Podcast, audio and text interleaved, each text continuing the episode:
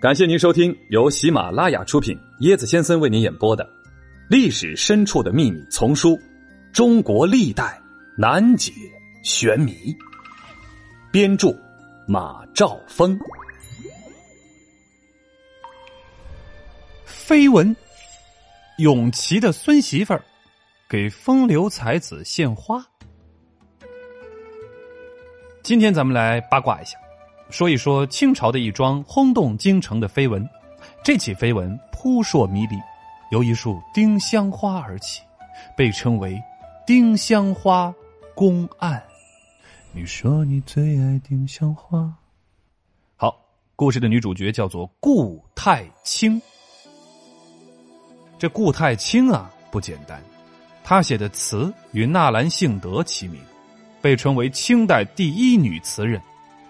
顾太清呢，原姓西林觉罗氏，是满洲的镶蓝旗人。呃，爷爷呢曾任甘肃的巡抚，呃，可惜后来呢，呃，爷爷获罪被抄家赐死，所以顾太清呢是罪臣之后，从小由苏州的姑父姑母抚养长大，啊，便随了姑父姓顾。顾太清自幼学习诗词，天资聪颖嘛，所以他写的诗词清奇精巧。在江南的文坛中很有名气。有一次，呃，贝勒议会南游到苏州。这个议会是谁呢？乾隆帝第五子荣亲王永琪的孙子。呃，荣亲王永琪，哎，大家应该很熟悉了。你是风儿，我是沙，缠缠绵绵到天涯。啊，也也因为顾太清祖上和议会家。有姻亲关系，议会和顾太清年龄相仿，所以呢，在幼年就曾经见过了。后来在议会的接风宴上见到了正值妙龄的顾太清，被他的美貌和才华所吸引。虽然这个议会啊早年间呢就已经是娶妻生子了，却决定不顾顾太清的罪臣侄女的这个身份，也要将她纳为侧福晋带回京城。为了能够成功将所爱之人迎娶府邸。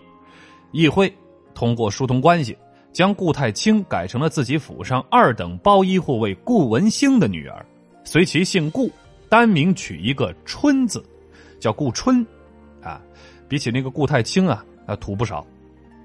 公元一八二四年，贝勒爷议会终于将著名的女词人顾太清正式而又风光的纳为侧福晋，小两口的婚后生活，夫唱妇随，琴瑟齐鸣。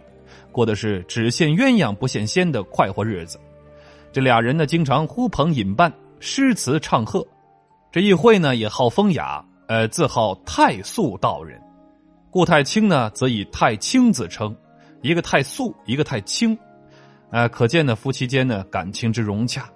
在与他们诗词唱和的文人雅士中，就有在京城做官的龚自珍。龚自珍，没错，就是写下了那个。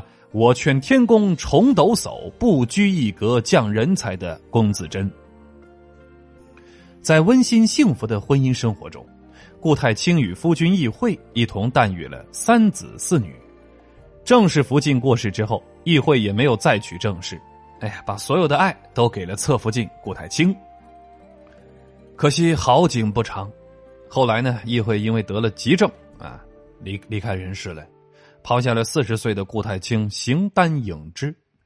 夫君的猝然离世，令顾太清曾一度悲痛万分。然而膝下子女犹需抚养，府中事务还需打理。哎，于是呢，顾太清啊，勉力从丧夫的哀痛之中打起精神啊，重新步入了以往的生活轨道。为了填充自己的业余生活，顾太清呢，还与京城中的这些女诗友啊结社集会。与文人雅士呃进行一些诗词交往，经常呢搞一些这种沙龙。不久，杭州有个文人名叫陈文树，大力倡导闺秀文学，收了不少的女弟子。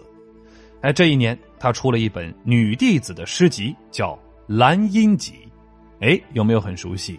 早悟兰音。为了抬高这《兰音集》的声望，他就托人呢请求顾太清写一首诗。啊，以此呢收入到这个诗集中，名人 IP 嘛。但顾太清的丈夫辞世刚一年，没心思写诗，没有答应。兰英集刊行之后，陈文树特意托人送了两本给顾太清，这里头呢，赫然出现了一首署名为顾太清的诗作。不是自己写的，怎么能够冒名顶替呢？顾太清觉得此事太荒唐，犯了自己的这个著作权，啊，便回赠了陈文树一首诗，将他讽刺了一番。这使陈文树很生气，暗暗的怀恨在心。丈夫离世两年之后，顾太清就恢复了与京中的文人雅士的这些诗词交往了。在与顾太清交往密切的诗友中，就有我们刚刚提到的啊，当时名扬天下的大文豪龚自珍。这一年初秋，呃，龚自珍写了一首《己亥杂诗》：“空山土已。”倦犹深，梦见城西阆苑春。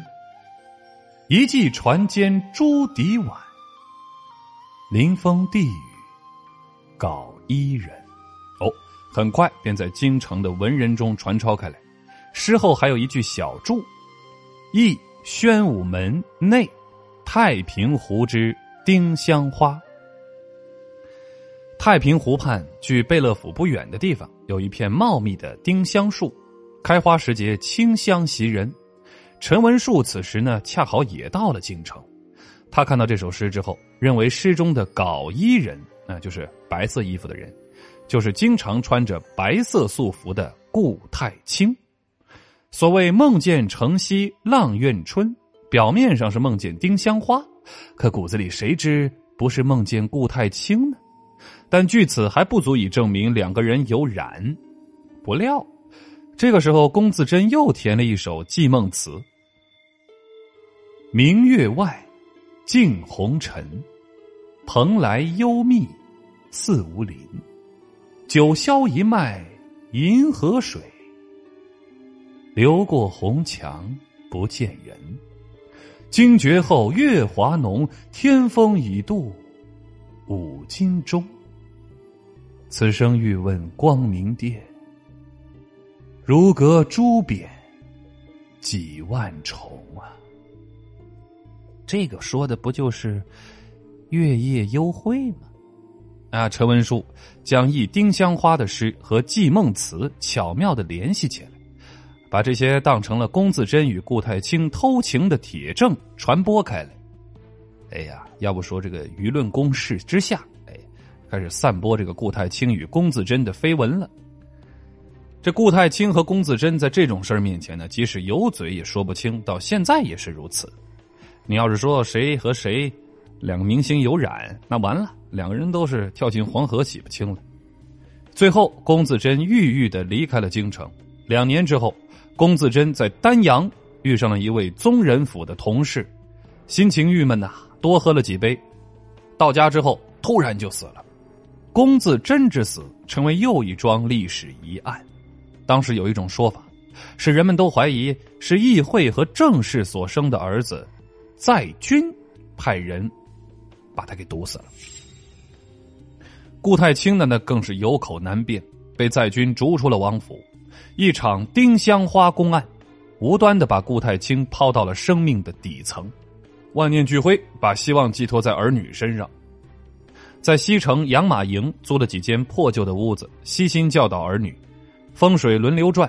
二十年之后，在军病逝，因为没有子嗣，只好由顾太清的长孙祭祀。哎，这样五十九岁的顾太清和子女又得以荣归贝勒府，颐养天年。光绪三年，顾太清以七十九岁高寿而善终。逝世之后，子女将他葬在了早已去世多年的议会身边。别信男人的誓言，青梅竹马也可以是怨妇渣男。皇后竟擅长挖地道，她究竟和谁密会呢？死亡预警啊！秦始皇究竟是死于肺炎，还是癫痫？嘿嘿，跟我一起穿越吧！更多精彩都在这本书里哦！欢迎您的订阅转发，我是椰子先生，欢迎您跟我一起探索历史。本集的趣味链接来说一说顾太清和《红楼梦》影。议会去世之后，顾太清守寡多年，越发的思念丈夫。晚年呢，专心的研读《红楼梦》，读到情志撼动之时，怎么着呢？